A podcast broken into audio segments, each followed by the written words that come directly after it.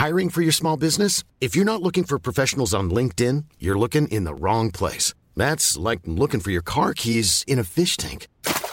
LinkedIn helps you hire professionals you can't find anywhere else, even those who aren't actively searching for a new job but might be open to the perfect role. In a given month, over 70% of LinkedIn users don't even visit other leading job sites. So start looking in the right place. With LinkedIn, you can hire professionals like a professional. Post your free job on linkedin.com slash people today. Te lo cuento. Tu dosis diaria de noticias. Es lunes 11 de marzo, la segunda semana del mes, y hoy te contamos lo que sucedió durante el fin de semana. Venezuela estuvo entre las tinieblas.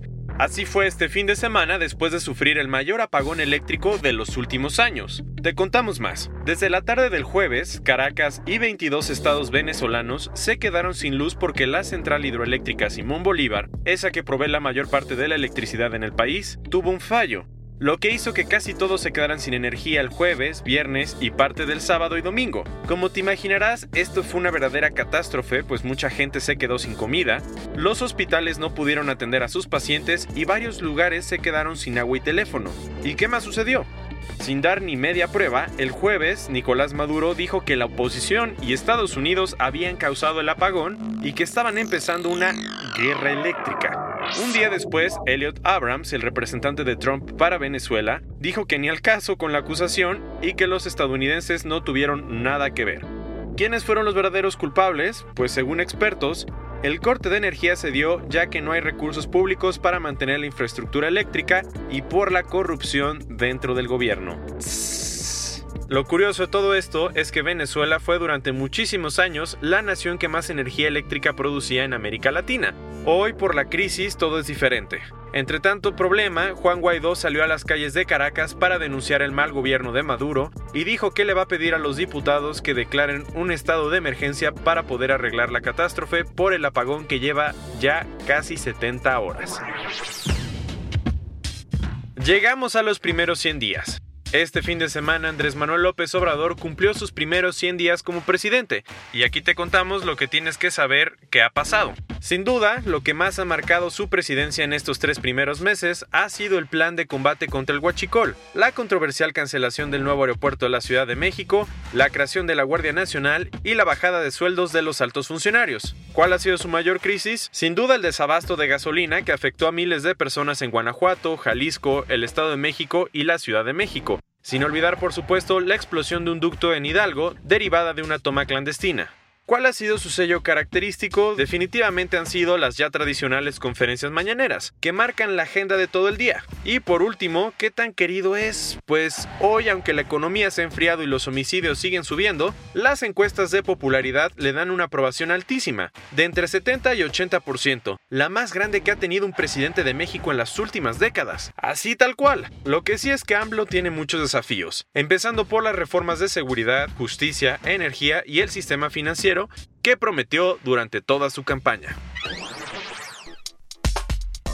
Y hubo tragedia en África. Este domingo en Etiopía, un accidente aéreo provocó la muerte de 157 personas. Ayer, a pocos kilómetros de Addis Abeba, la capital del país africano, un avión Boeing 737 MAX 8 de Ethiopian Airlines se estrelló minutos después de despegar. Lamentablemente, los 149 pasajeros, entre los que había una mexicana, y los 8 tripulantes que iban a bordo, fallecieron. Según lo que contaron las autoridades, el avión iba hacia la capital de Kenia y 6 minutos después de empezar a desapareció del radar. Lo último que se sabe es que el piloto detectó algunos problemas y pidió permiso para regresar al aeropuerto de Addis Abeba. Lo alarmante es que esta es la segunda vez en menos de seis meses que un 737 MAX, el avión más vendido en la historia de Boeing, está involucrado en un accidente aéreo. ¿Y cómo sucede? Acuérdate que una aeronave de ese mismo tipo se estrelló en Indonesia en octubre del año pasado y nadie sobrevivió. Ahora las autoridades están investigando cuáles han sido las fallas para prevenir otro accidente antes de que sea demasiado tarde. Mientras tanto, China ya se puso las pilas y anunció que todos los aviones de ese modelo van a estar temporalmente fuera de servicio. Y vamos con otros cuentos. 8M 2019. Ese fue el hashtag que el viernes utilizaron miles de mujeres que salieron a las calles de la Ciudad de México para pedir tres cosas. Seguridad, aborto legal y respeto a sus derechos sexuales y reproductivos. En un país donde nueve mujeres son asesinadas todos los días, el Día Internacional de la Mujer significa mucho más que un movimiento para exigir equidad de género. Hay una cifra devastadora, pues según datos oficiales, el año pasado, México alcanzó un récord histórico de 86 niñas asesinadas por violencia de género, un 32% más que en 2017. Pasando a Estados Unidos, Chelsea Manning va a regresar a la cárcel por negarse a hablar frente a un jurado que investiga el caso de Wikileaks. Por si no sabes de qué te hablamos, Manning es una ex analista de inteligencia del ejército estadounidense que estuvo siete años tras las rejas por filtrar documentos súper secretos de su gobierno. En 2017, Obama la perdonó, pero ahora, un tribunal le pidió que le contara más detalles sobre lo que sabe, y como ella se negó, el juez encargado dijo que va a volver a ser encarcelada hasta que se cierre el caso o testifique. Arabia Saudita se está armando hasta los dientes. Este fin de semana se coronó como el principal comprador de armamento en todo el mundo, pues durante los últimos cinco años triplicó su compra de herramientas militares para modernizarse y expandir su fuerza aérea. ¿Algo más? Sí.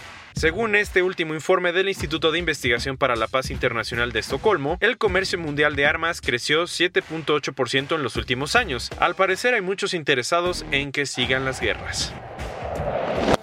Y cerrando las noticias del día, ¿te imaginas contrabandear una pieza de museo en tu equipaje de mano? Pues algo así pasó este fin de semana en el aeropuerto de Heathrow, en Londres. Resulta que las autoridades encontraron una piedra súper antigua de Babilonia entre las pertenencias de una persona. Al verla inscrita con escrituras cuneiformes surgieron las sospechas y decidieron llamar al Museo Británico. Después de mucho análisis, los representantes del museo dijeron que la roca era un documento histórico valiosísimo y que tenía que ser devuelta a Irak para exhibirse en un museo. ¡Wow! Esta fue tu dosis diaria de noticias con Te lo cuento. Yo soy Diego Estebanés, dale click y escúchanos mañana.